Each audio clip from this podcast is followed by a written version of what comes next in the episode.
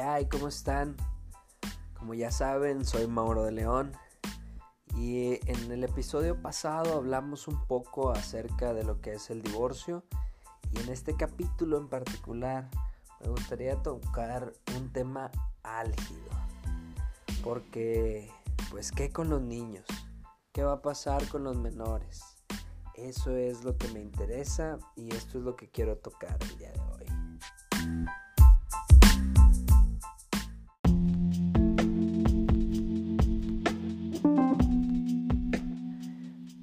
Entonces, entremos en materia. Ya nos casamos, procreamos algunos hijos, o no nos casamos, pero procreamos algunos hijos y vivimos en unión libre pues ya nos estamos separando. Si vivíamos en unión libre, pues la separación no hay ningún problema, pero hay que pensar en los niños. ¿Qué derechos tienen los niños? Y si nos divorciamos, pues si escucharon el capítulo anterior, pues solamente fue la liquidación del vínculo, ¿estamos de acuerdo? Y entonces los niños tienen derechos. ¿Qué con el interés superior del menor? ¿A qué derechos tiene mi niño? Bueno, pues tiene derecho a ver a su papá. Eso me gusta dejarlo en claro porque hay ocasiones en las que el papá o la mamá dicen, es que yo tengo derecho de verlo. No, realmente es al revés. Mi niño tiene derecho a ver a su papá y tiene derecho a ver a su mamá. Eso es una situación muy importante. Entonces, eso es para su correcto desarrollo. Eso es lo que tutela o lo que protege el interés superior del menor. ¿Sí? Además de verme, pues tiene derecho a los alimentos, que ya hablamos también de los alimentos, que es lo que comprende. Inclusive tengo un capítulo ahí en, en YouTube sobre los alimentos.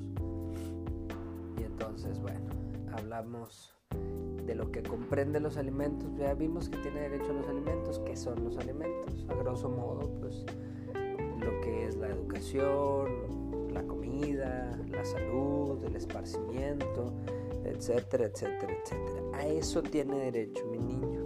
¿Estamos de acuerdo? ¿Estamos de acuerdo hasta aquí?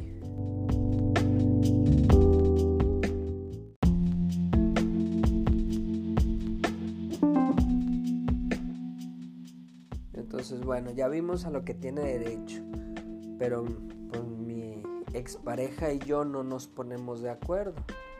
O bueno, ya vimos a lo que tienen derecho y queremos ponernos de acuerdo.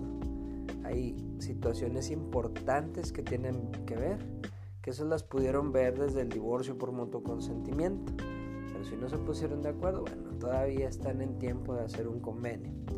Hay que ver las fechas, fechas importantes, Navidad, Año fines de semana, el cumpleaños de la mamá, el cumpleaños del papá, el cumpleaños del niño,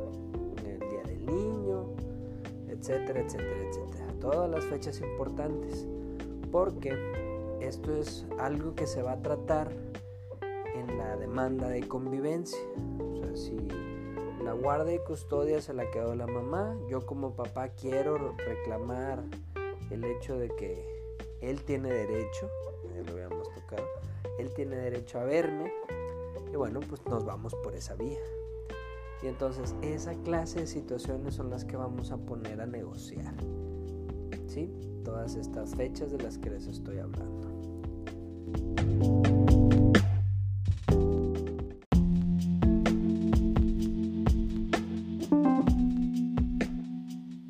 Y bueno, pues ya vimos que con la convivencia. Después, que te truje chencha, el dinero, prende algo dinero.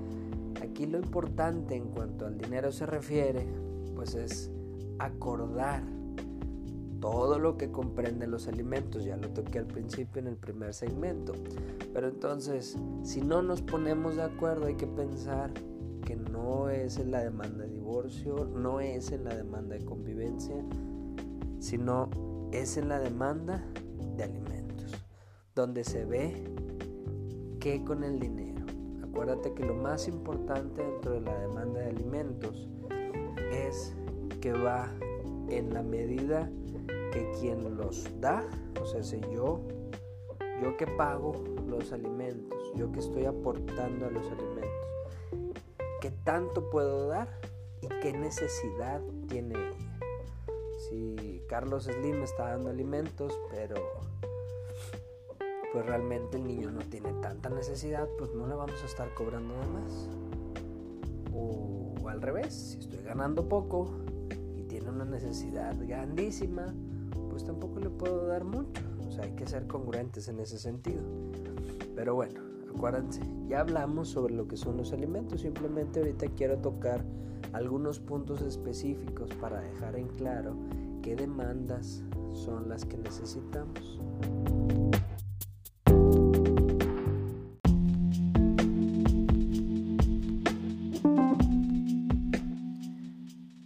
Entonces, bueno, más que demandas, más que pensar en qué demandas vamos a interponer o cuántas son las que tenemos que ver, lo que trato de explicar aquí es cuáles son los puntos más importantes con respecto a los niños que tenemos que ver a la hora de separarnos. Ya nos divorciamos, en el capítulo pasado nos divorciamos y ahora estamos pensando en que con los niños generamos niños, hicimos niños durante el matrimonio, 1, 2, 10, los que hayan hecho.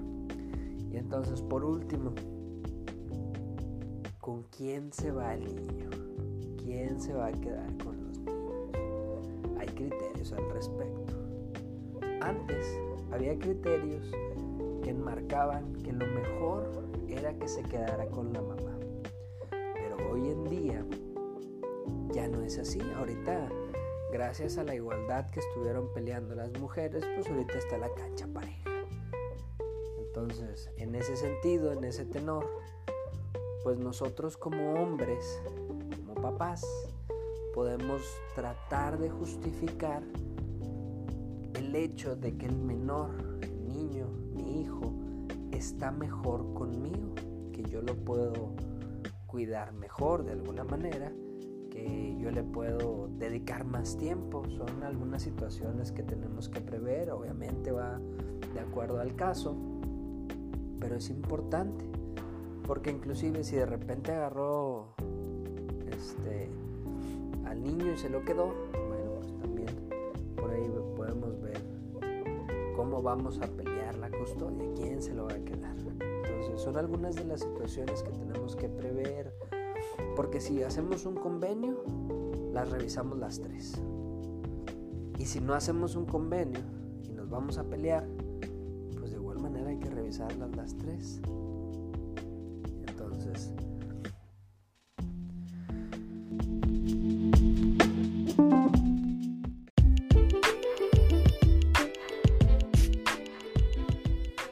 y bueno, pues por mi parte es todo. Son tres temas que me interesaba tocar porque son, pues, desde mi muy humilde y particular punto de vista, son muy álgidos porque es complicado ponerse de acuerdo, ponemos siempre nuestros sentimientos antes de, cualquier otra situación y pues lo mejor es acercarse a algún profesional, no hablo de mí particularmente, sino que pues hay veces en los que algún psicólogo, algún terapeuta o ya en un caso muy extremo pues un juzgador nos pueden ayudar a, a ponernos de acuerdo. Y bueno pues Espero este capítulo les sirva. Ya saben que estoy a la orden. Tienen mi correo y todas las redes sociales de grupo. Saludos y éxito.